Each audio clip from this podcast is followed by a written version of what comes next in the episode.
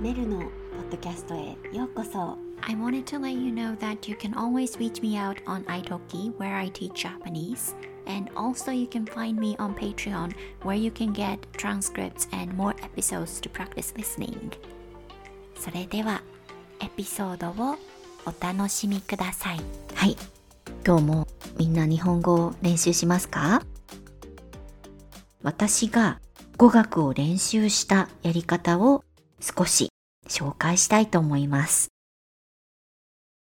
まず、自分に合ったレベルのポッドキャストを選ぶことが大切です。これはめっちゃ大事です。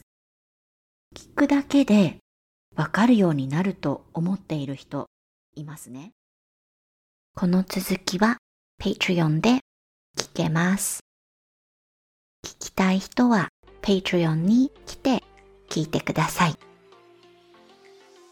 Thank you so much for listening and I will see you in the next episode. メルでした。